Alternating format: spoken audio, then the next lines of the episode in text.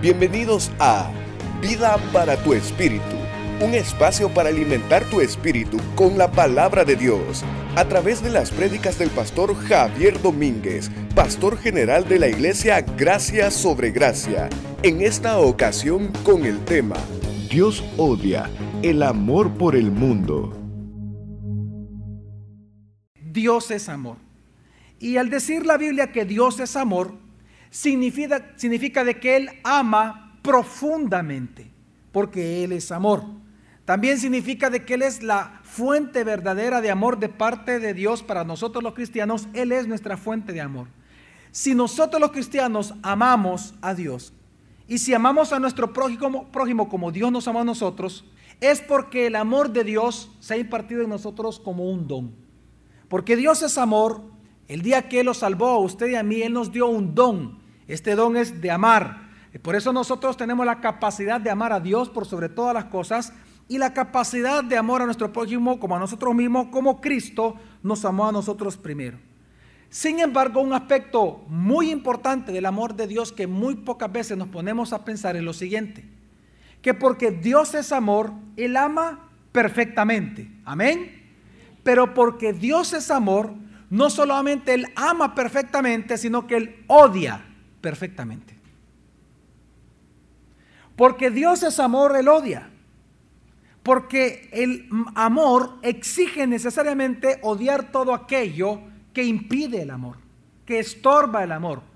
Dios ama perfectamente, pero porque Él ama su justicia, su santidad, Él ama y su propia gloria y su voluntad, es que Él aborrece el pecado, aborrece la injusticia, aborrece todo aquello que impide la manifestación de su gloria en el mundo, y más que impedir que le ensombrece o que le estorba.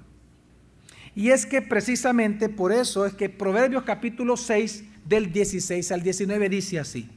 Seis cosas aborrece el Señor, y aún siete abomina su alma. Ojos altivos, lengua mentirosa, manos que derraman sangre inocente, corazón que maquina planes perversos, pies presurosos para correr al mal, testigo falso que habla mentiras y el que enciende rencillas entre sus hermanos. Estas cosas aborrece Dios.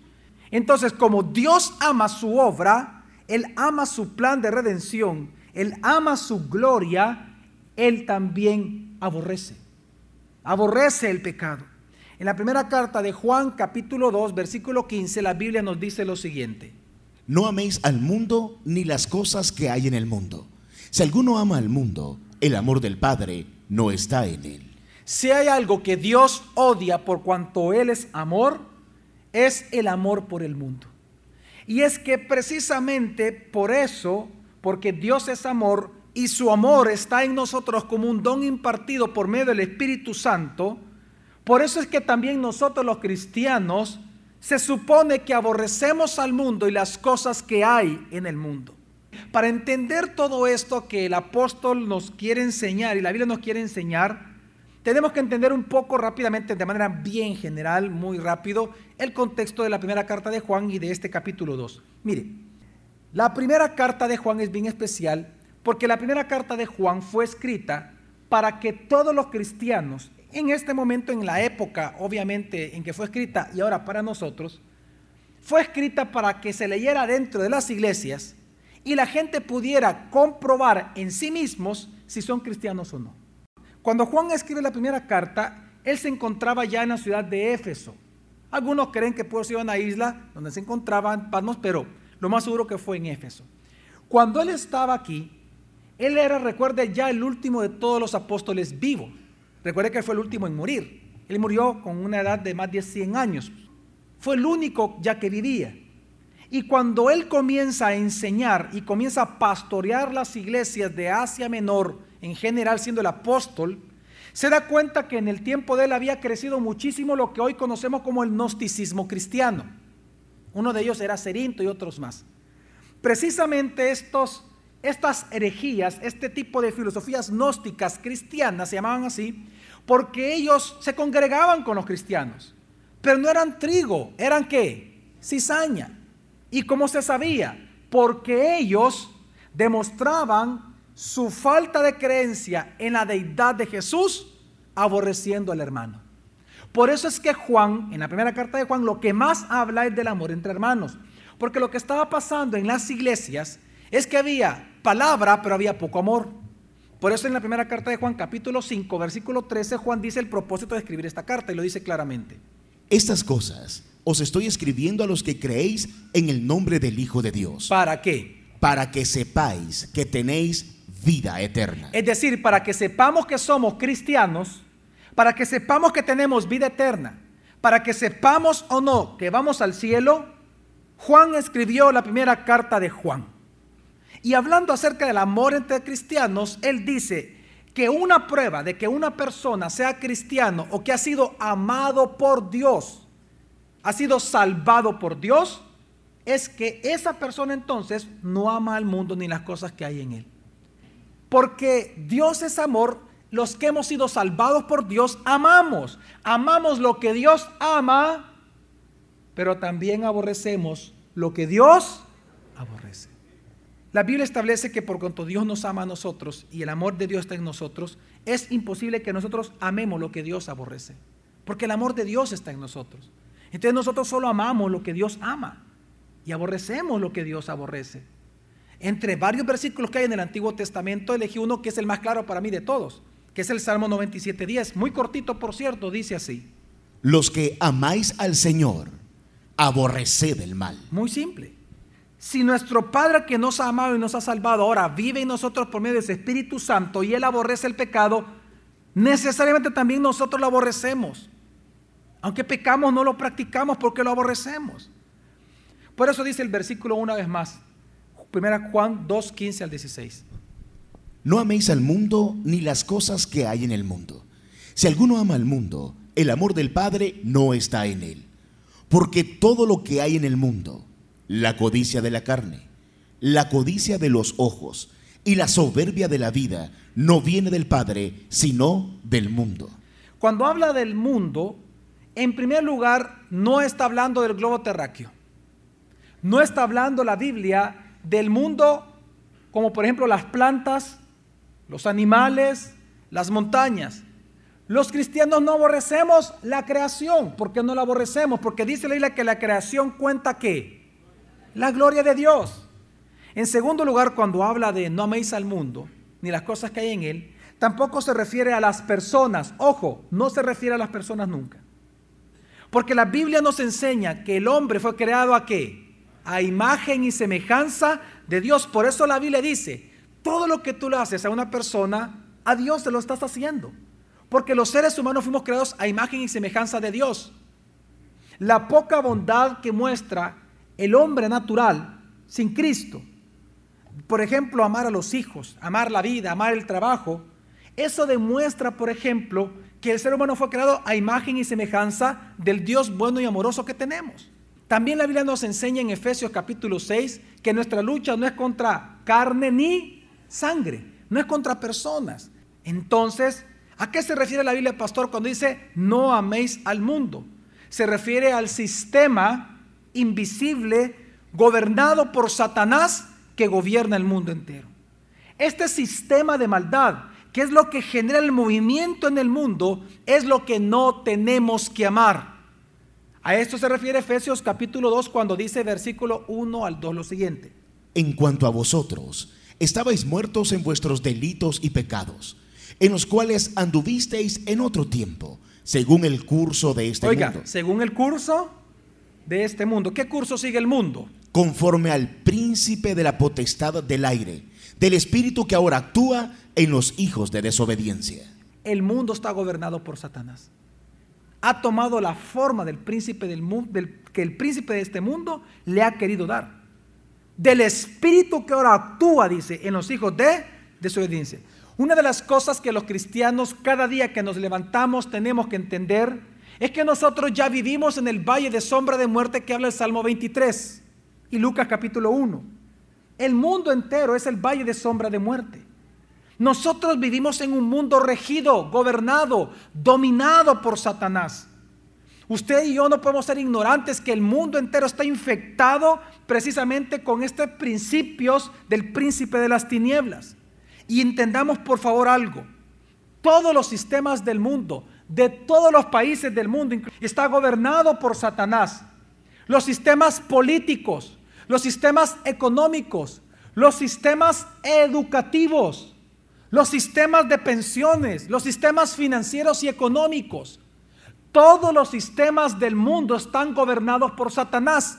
Y usted lo puede ver en que todos los sistemas que le acabo de mencionar y los demás que no he mencionado, ¿a quién buscan glorificar cada día? ¿Al hombre o a Dios? Porque el mundo está gobernado por Satanás. Cuando el hombre pecó, le entrega el gobierno del mundo a Satanás, porque acuérdense que la orden fue al hombre.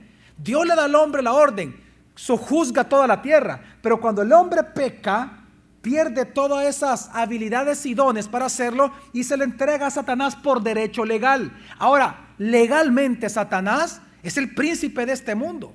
Y Jesús lo reconoce, claro. Por eso los cristianos valoramos las amistades que cristianas. Por eso nos congregamos cada semana. Por eso nos discipulamos. Por eso nuestros hijos buscamos que estudien en colegios cristianos. ¿Por qué? Porque nosotros entendemos que los sistemas educativos del mundo, que los sistemas políticos y económicos, el sistema laboral, el sistema de pensiones, todo, todo lo que rige un país, está regido por Satanás. No buscan su beneficio como cristiano buscan la gloria del hombre, no buscan la gloria de Dios. Todos los sistemas del mundo son sistemas anticristo, anticristianos, antidios. Por eso es que nosotros los cristianos no es que nos separamos del mundo, ojo, no es que nosotros dejamos de vivir en el mundo, no, nosotros vivimos en el mundo, procreamos en el mundo, nos casamos en el mundo, tenemos familia en el mundo, pero no somos del mundo, somos extranjeros, somos ciudadanos del cielo, peregrinos en esta tierra, no amamos al mundo aunque vivamos en el mundo actualmente. Por eso es que la Biblia nos manda a nosotros a no amar al mundo, porque amar al mundo significa que usted ama el sistema gobernado por Satanás. Usted está amando al príncipe de las tinieblas. Y recordando las palabras de Jesús, luego el apóstol dice en su primera carta de Juan 3:13 dice, Hermanos, no os extrañéis si el mundo os aborrece. Hermanos, hermanos, hermanos, el mundo lo aborrece a usted. Si usted es cristiano, el mundo lo aborrece a usted.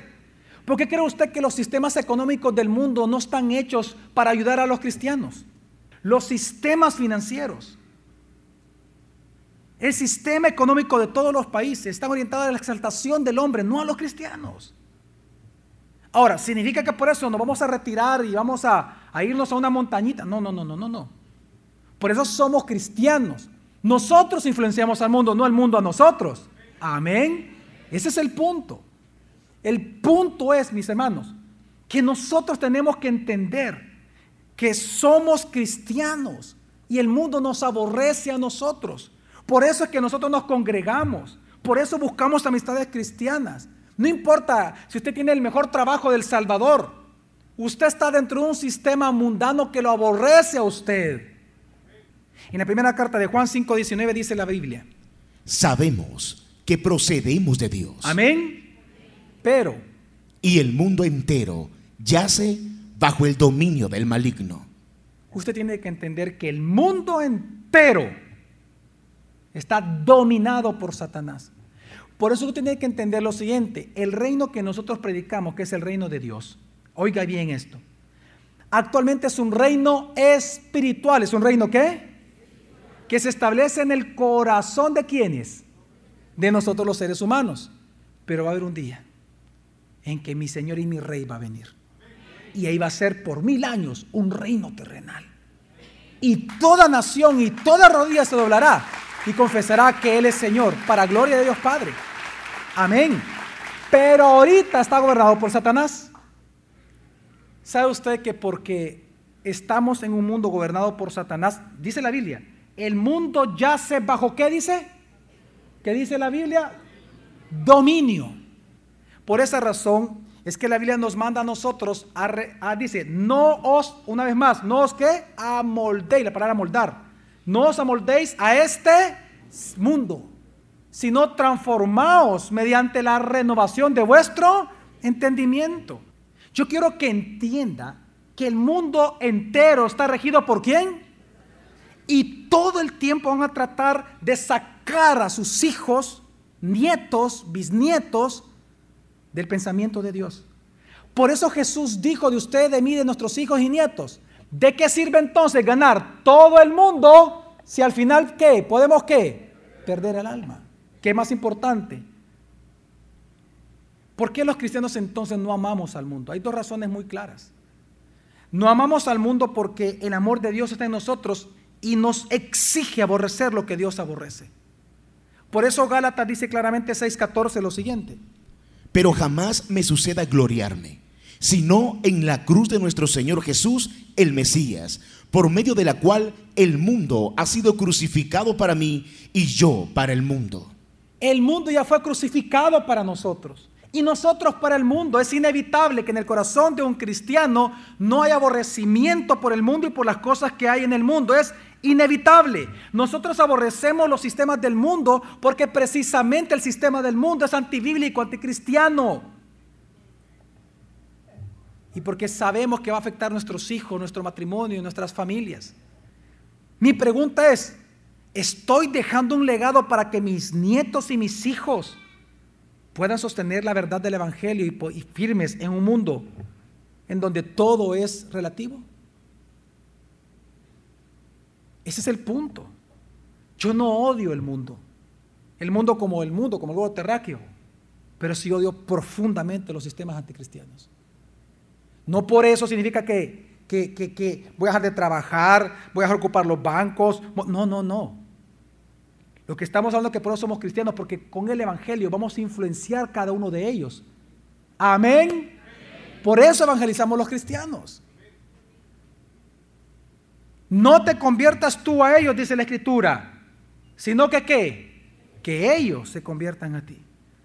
El gran padre de la iglesia, San Agustín, él dijo lo siguiente, y quiero citar sus palabras entre sus muchos y increíbles cantidades de, miles de páginas que, escribió, en una pequeña porción dice, todo lo que hay en el mundo, Dios lo ha hecho.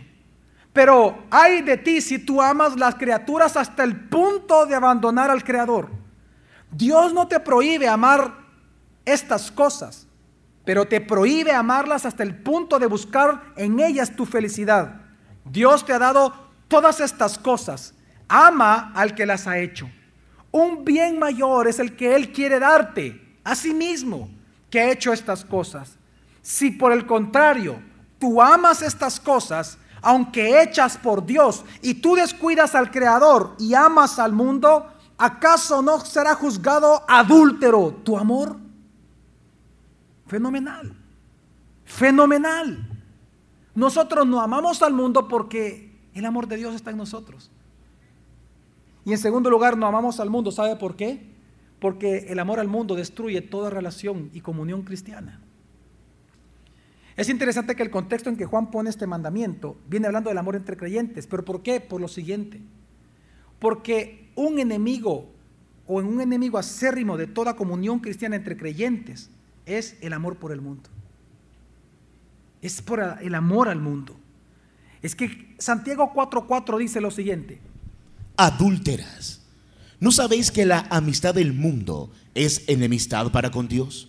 Cualquiera pues que quiera ser amigo del mundo se constituye en enemigo de Dios. Y no solamente escuche esto, no solamente el que ama al mundo se constituye enemigo de Dios, sino que por ser enemigo de Dios se vuelve enemigo de los hijos de Dios.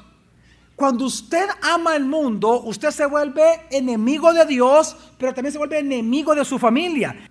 Cuando dice Juan, no amáis al mundo ni las cosas que hay en el mundo, ¿a qué cosa se refiere? Ah, es que hay tres enemigos de toda comunión cristiana. Hay tres enemigos de su matrimonio, tres enemigos a la comunión de su matrimonio, la comunión entre usted y sus jefes, entre, eh, entre sus empleados y usted, etcétera, etcétera tres enemigos claros de toda relación entre el prójimo son las que Juan describe acá. ¿Cuál es? Juan capítulo 2 del 15 al 16 una vez más dice.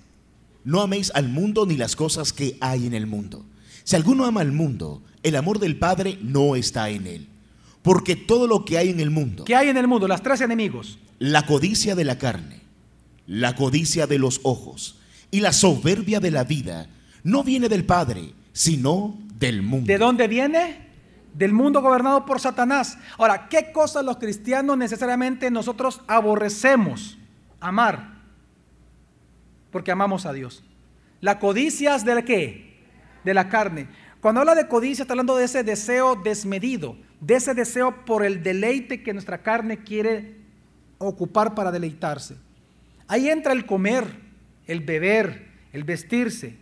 Pero estoy hablando de buscarlo de manera desordenada y pecaminosa, es decir, todo deseo que nuestra carne quiere satisfacerse a sí misma, esa codicia de la carne, esos deseos pecaminosos de la carne, si algo daña las relaciones es eso. Luego habla de la codicia de los ojos. Está hablando de los deseos desenfrenados, de aquello que desenfrenadamente desean nuestros ojos obtener, ya sea por un agrado nada más o por lo que representa ante la sociedad tener dichas cosas. Es decir, una imagen social, por eso habla de deseos de los ojos. Esto puede ser cosas materiales como cosas inmateriales como la pornografía, por ejemplo, o la buena reputación. La codicia de la carne, la codicia de los ojos y la soberbia de qué? ¿Sabe qué se refiere a la soberbia de la vida? Recuerde, ¿en qué ciudad eh, comenzó Juan a escribir esto y, y mandó las primeras cartas? Éfeso. Era una iglesia, era una ciudad cosmopolitan, sumamente rica. Había mucha gente rica ahí. Pues sabe que cuando dices la soberbia de la vida, se está refiriendo a esto Juan. La soberbia de la vida es aquella ostentación, precisamente arrogante, que produce la opulencia. Es decir, el que busca la exaltación propia, lo busca porque siente de qué, de qué exaltarse. Y, y porque es un problema para las relaciones.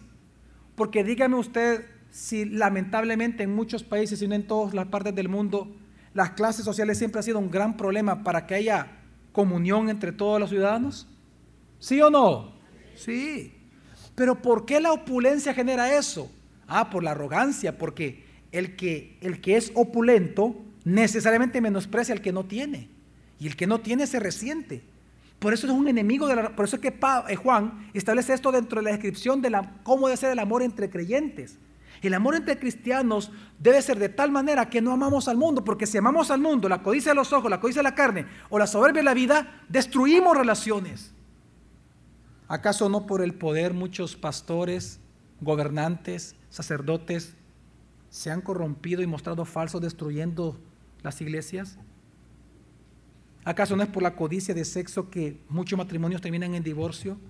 ¿Acaso no es por la codicia de la bebida que muchos terminan siendo alcohólicos o drogadictos? Hermanos, no ame al mundo. No ame al mundo ni las cosas que hay en él. No lo ame. No lo ame. No lo ame. Si hay un ejemplo en la vida que podemos ver tan fuertemente de cómo el amor por el mundo destruye hasta las mejores familias, es el caso del apóstol Pablo. Muchos conocemos la historia de Pablo, pero muchos desconocen el final de Pablo.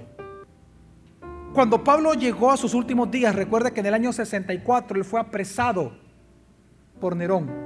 Y él fue enviado a Roma para ser juzgado. Ahí cuando se recuerda usted que la nave se quebró, quedaron varados en una isla, lo mordió una serpiente, no murió, etc. ¿Se recuerdan ustedes de la historia de Pablo, verdad? Ok, cuando él llega a Roma, él es arrestado domiciliarmente por tres años. Pero luego de esto, le comienzan a hacer juicios injustos a Pablo, solo por ser cristiano, porque ya había comenzado la gran persecución de los cristianos en Roma. Entonces él fue juzgado injustamente y fue llevado de su casa en Roma a una fría cárcel. La gente no sabe que, que, Pablo murió en una cárcel. Él solo fue sacado para ser ejecutado. El gran apóstol Pablo, el más grande de todos los apóstoles, uno de los más sabios que ha tenido el mundo entero en toda su historia, cuando estaba en la cárcel y mientras él estaba esperando que los miles de miles que él había evangelizado, pastoreado, dado su vida, lo fueran a ver y ayudar, ni uno solo lo llegó ¿Cómo lo sabemos, pastor? Porque cuando él escribe la segunda carta a Timoteo, que fue la última carta escrita por el apóstol Pablo, que la escribió estando preso en estas cárceles de Roma, si hay una carta que habla del profundo amor de Pablo por los hermanos, pero a la vez del profundo dolor de un corazón traspasado por la traición de sus hermanos. Es segunda carta a Timoteo. Y por eso él comienza diciendo del versículo 12 al 18 en el capítulo 1, leamos bien, dice así la palabra, ponga atención, veamos las palabras de Pablo, cómo él comienza.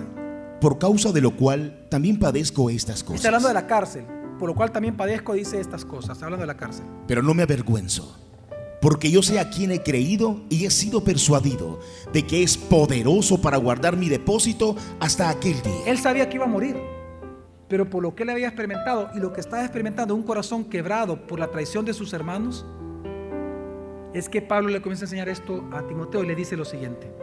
Retén el modelo de las sanas palabras que oíste de mí, con la fe y el amor que hay en Jesús, el Mesías. Que también. Guarda el buen depósito por medio del Espíritu Santo que vive en nosotros. ¿Pero por qué? ¿Por qué le dijo estas cosas a Timoteo?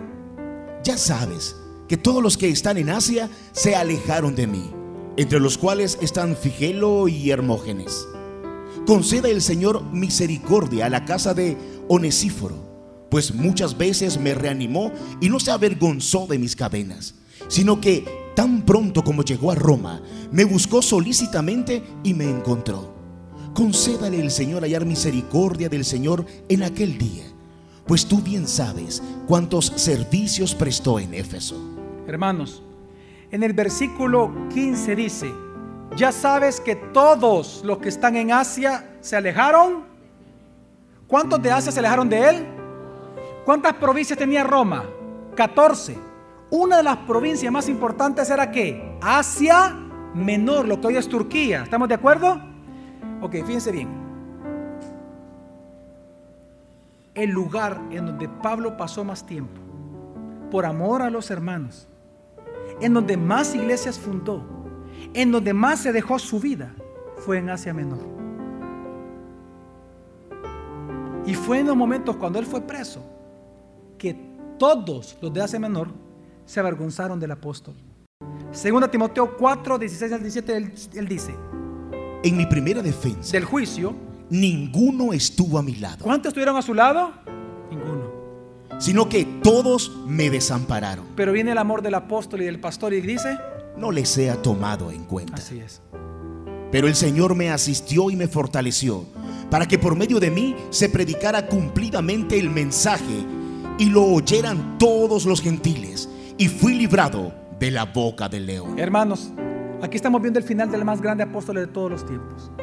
Estamos viendo un hombre que merecía ser honrado, cuidado, amado, protegido, ayudado, ministrado por el pueblo de Dios. Y aunque él merecía todo esto justamente, lo único que recibió como paga por el amor que él tenía a todos los cristianos fue el abandono de todos los cristianos por él. Él estaba solo, el gran apóstol Pablo. Y por eso que cuando viene y, y él escribiendo esto, versículos antes, él dice algo terrible. En 2 Timoteo, ahí mismo 4, solo que el 9 al 10, bueno, al 14 dice, Procura venir pronto a mí, porque Demas me ha desamparado y se ha marchado a Tesalónica, Crescente a Galacia y Tito a Dalmacia. Lucas es el único que está conmigo. Lucas, el- el que escribió el Evangelio de Lucas, Hechos de los Apóstoles, es el que estaba con él ahí. Toma a Marcos y tráelo contigo, porque me es útil para el ministerio. Pues a Tíquico lo envía a Éfeso. Y mire qué interesante que entre sus últimas palabras, ya un hombre, recuerde que él estaba en edad. En sus últimas palabras, ¿sabe qué pidió? Qué increíble lo que vamos a leer en el versículo 13, dice. Cuando vengas, trae la capa que dejé con Carpo en Troas, junto con los rollos, especialmente los pergaminos.